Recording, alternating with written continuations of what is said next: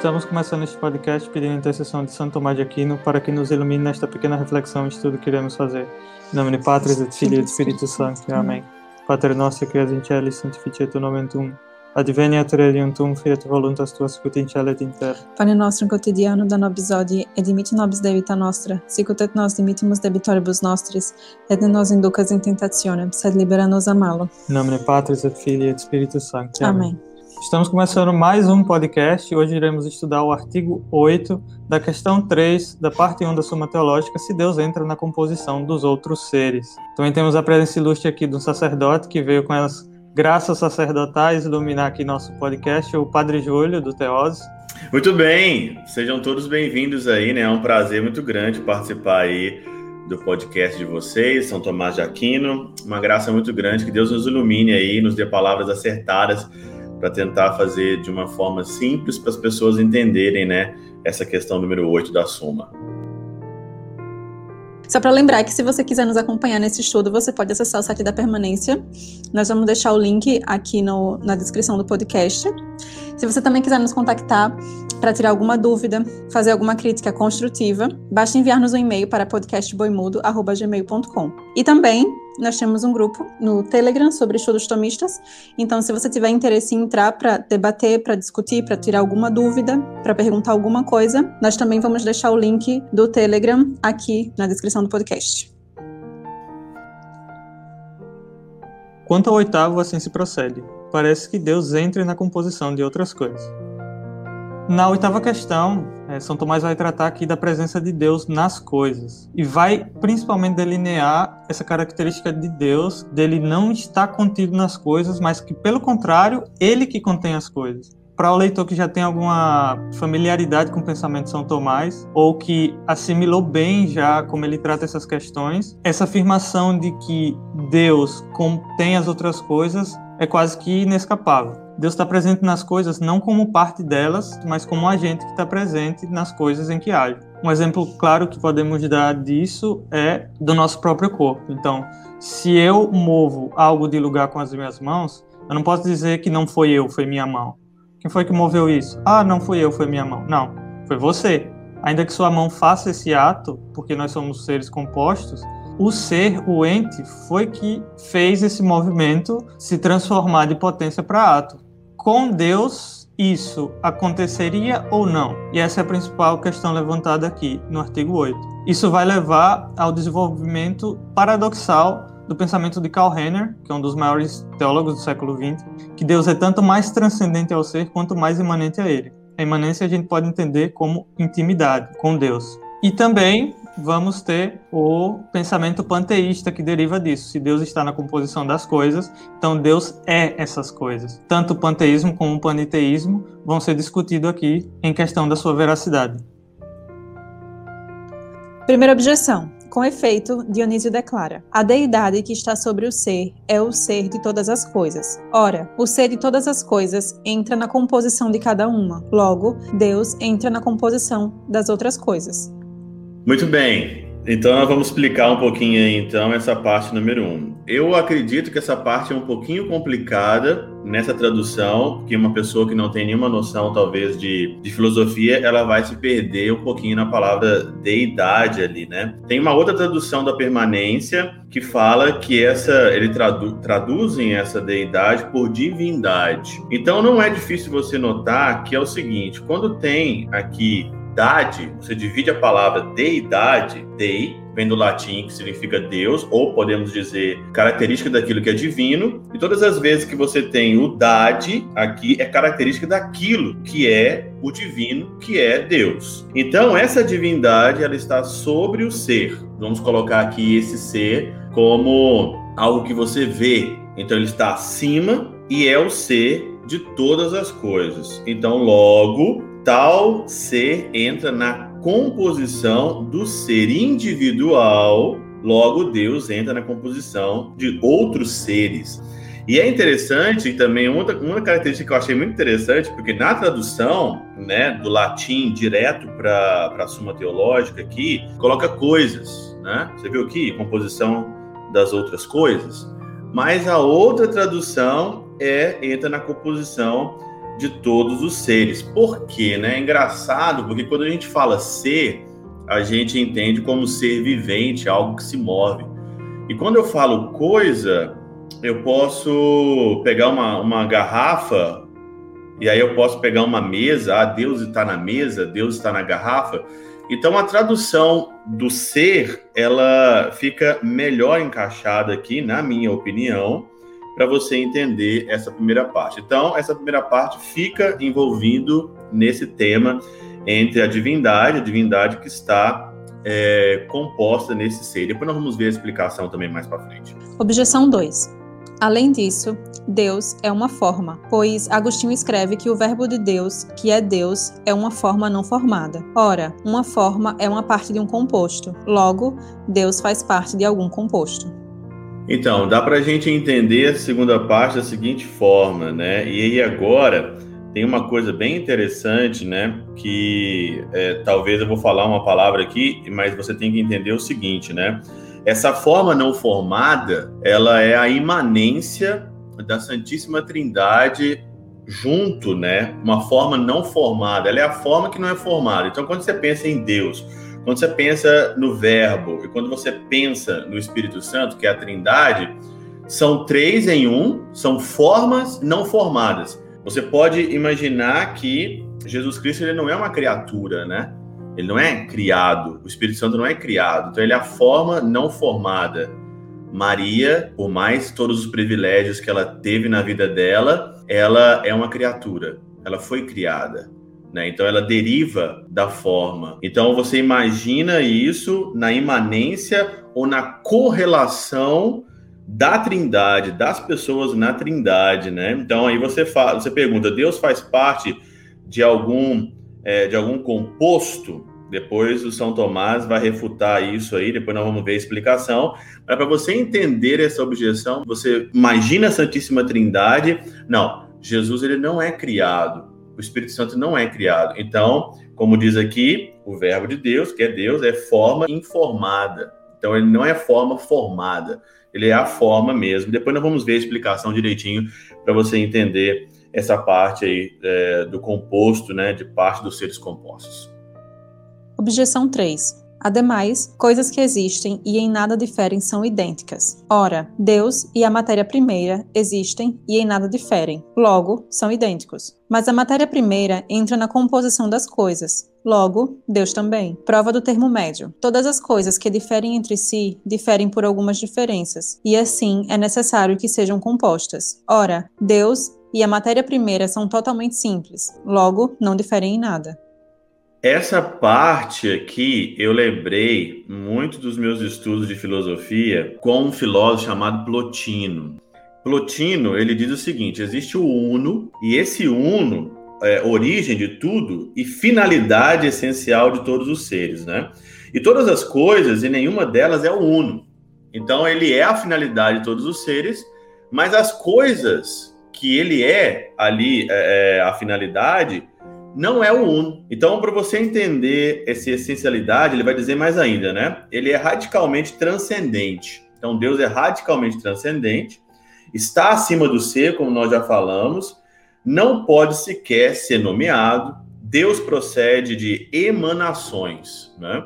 Então, existe emanações do ser que não é Deus. E depois São Tomás de Aquino vai explicar isso com mais detalhes para nós entendermos principalmente a natureza das coisas, né? Natureza das coisas físicas ou, ou, ou, ou não físicas. Por exemplo, os seres humanos, né? Em última análise, o ser humano vem do Uno. O ser humano, nós viemos de Deus. Só que nós não somos Deus. Só que nós, nós viemos de Deus. Nós acreditamos, já tem vários salmos, né? principalmente o Salmo 8, né? Pouco abaixo dos anjos, Deus fez ali os homens. Então nós viemos dele, mas nós não somos Deus.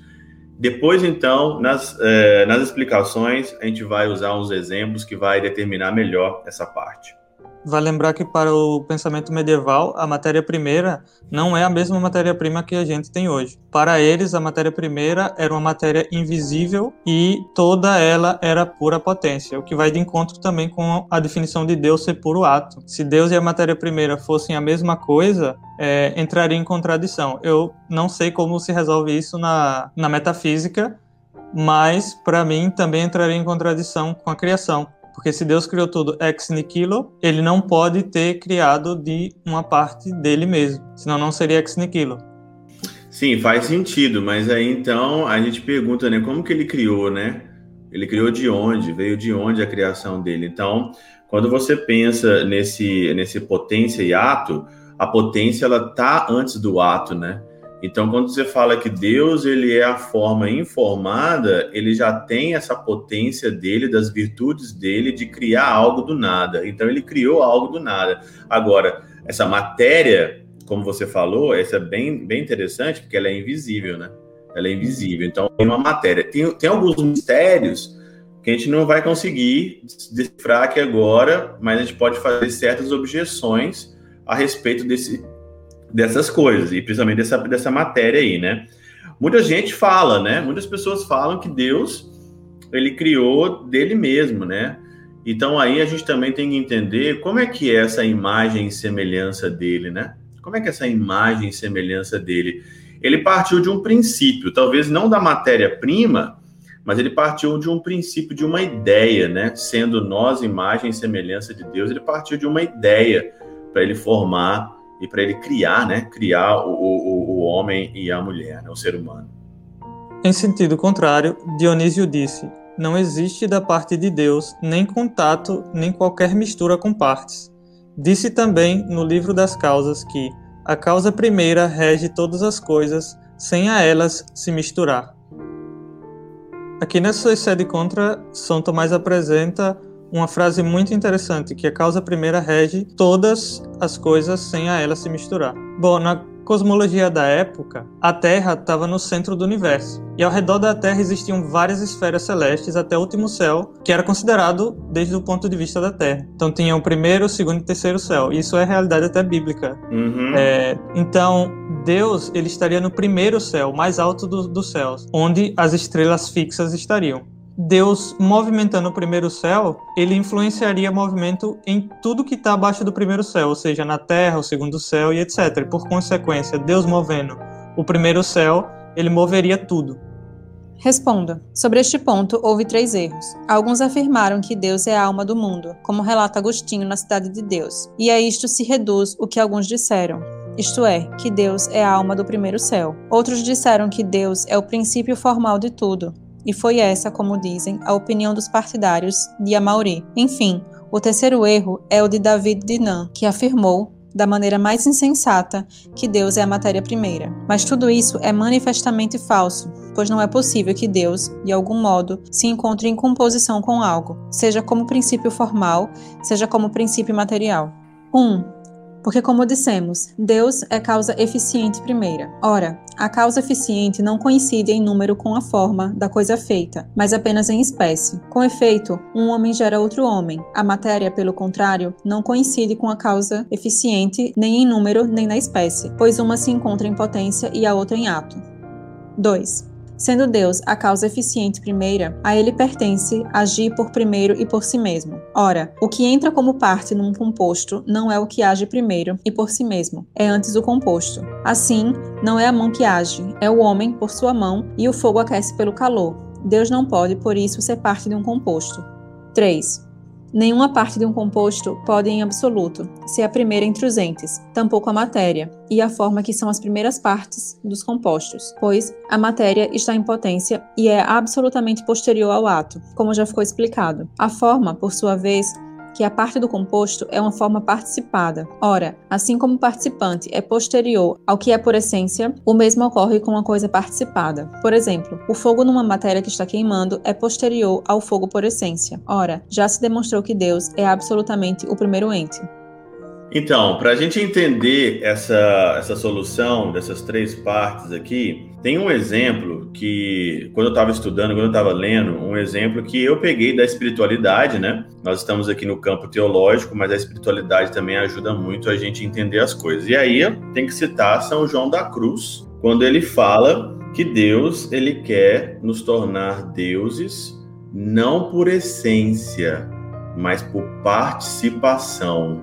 E aí então, se você olha a declaração de Plotino, no finalzinho, diz o seguinte aqui, ó: Os seres humanos, em última análise, originados do Uno, devem através da contemplação do belo fazer o caminho inverso, retornar até a alma sem mescla e dali unir-se ao princípio intelectual, a fim de ver o que ele, o Uno, vê.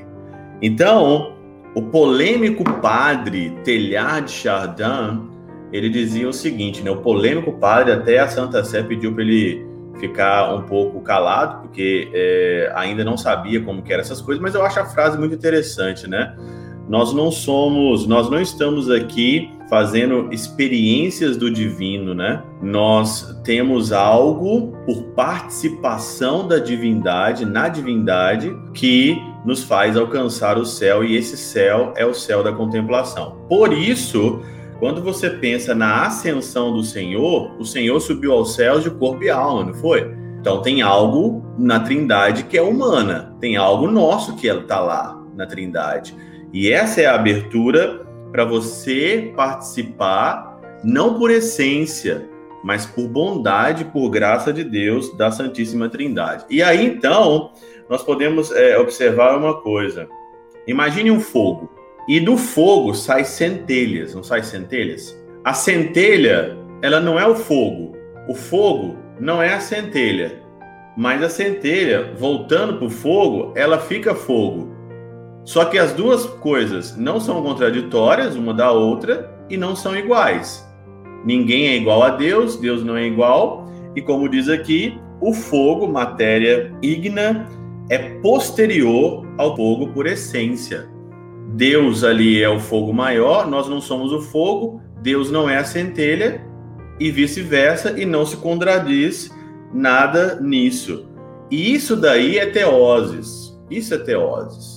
Os santos padres da igreja é, formularam né, o teoses, né, o nome do teoses, por quê? O que é o teoses? O teoses, grego, aliás, significa divinização. O que, que divinização é essa?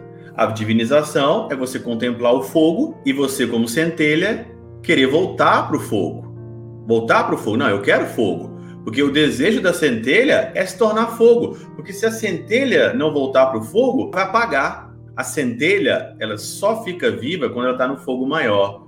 Dá para a gente imaginar a dependência que a centelha tem de Deus, a dependência que nós somos de Deus, que Deus não é nosso. Então a gente pode lembrar mais uma vez a doutrina da igreja quando fala que o verbo, né, a centelha, a semente do verbo está dentro de nós, que não nos faz Deus, mas que Deus está dentro do nosso coração, dentro da nossa vida. Por isso que você abre a possibilidade de você receber a Eucaristia. Você abre a possibilidade de você receber Deus dentro de você por causa disso. Eu gosto tanto quando eu vou rezar a missa e tem uma oração que fala da comunicação, do intercâmbio dos bens do céu. E tudo isso se deu pela encarnação do Verbo. Porque você imaginar a encarnação do Verbo, você fala, poxa, mas o Deus, ele se encarnou num composto? Deus ele veio para estar num composto, sim, porque ele não se contradiz com a matéria, não se contradiz com as coisas. Então ele desce também para o composto e ele não se contradiz. Ele quis se tornar ali também homem, totalmente homem, totalmente Deus, mas ele não se contradiz nessa nessas duas partes. O que fica para você claro, como diz São Tomás de Aquino, as palavras é essa: nós não somos por essência mas por participação.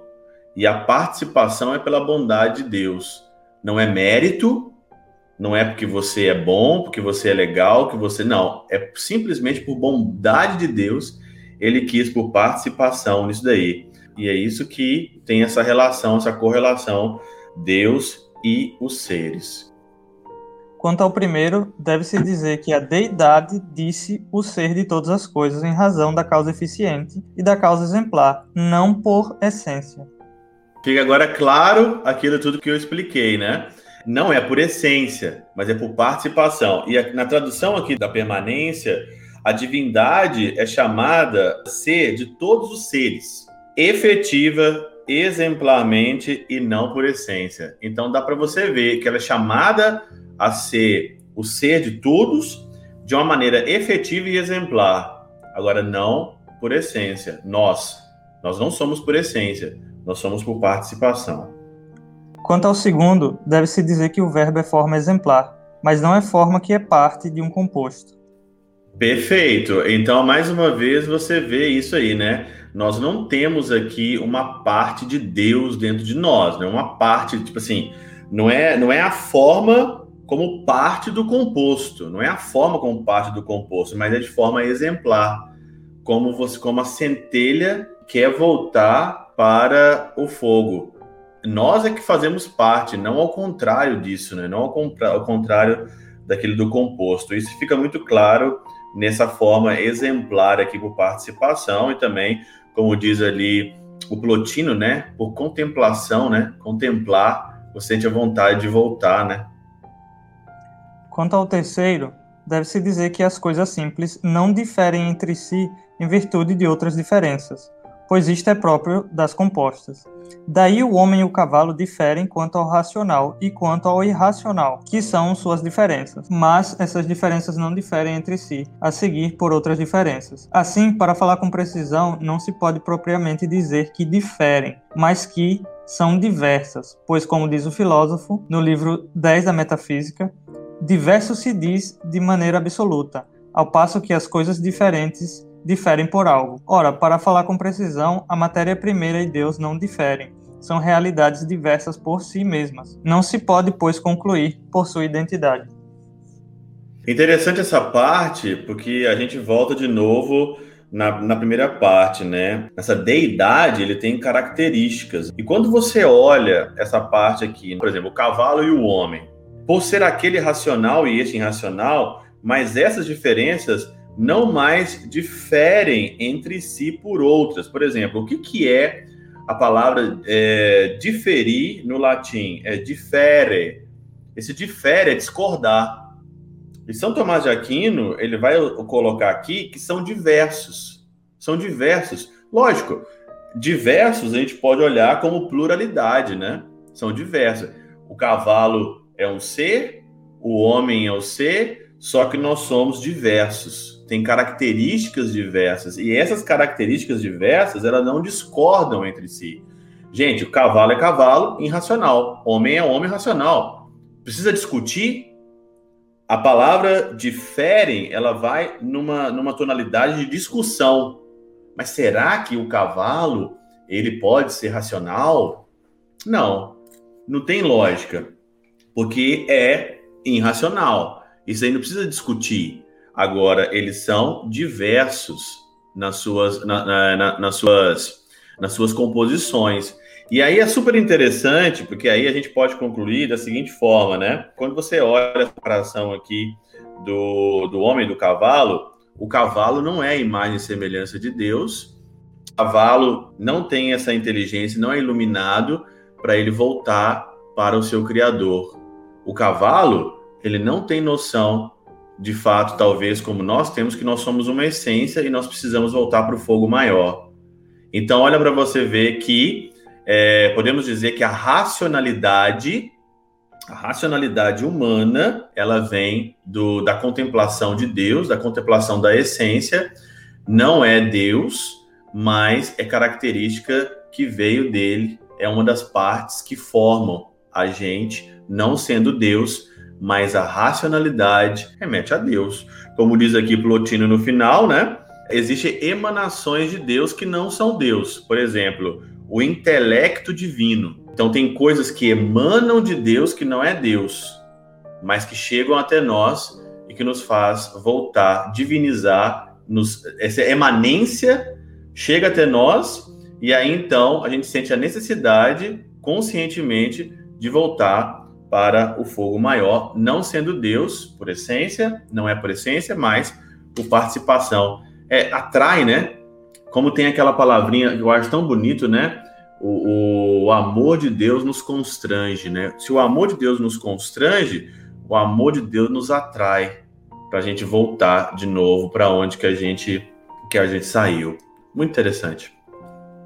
Lembrando que nós vamos deixar todos os links que usamos das duas versões aqui na descrição do podcast, ambos da permanência. Se quiser nos contactar, envia-nos um e-mail para podcastboimuda.gmail.com. Lembrando que nós também temos o grupo no Telegram, também vamos deixar aqui o link na descrição. Um agradecimento super especial ao Padre Júlio, que veio abrilhantar esse episódio. O Padre Júlio também tem um podcast aqui e também no YouTube, em todas as mídias sociais, chama-se Teoses, onde ele posta diariamente uma reflexão sobre o Evangelho. Então, se vocês quiserem, e super indico, que sigam o Padre Júlio nas redes sociais e também escute seu podcast Teoses, que também vamos deixar o link aqui na descrição.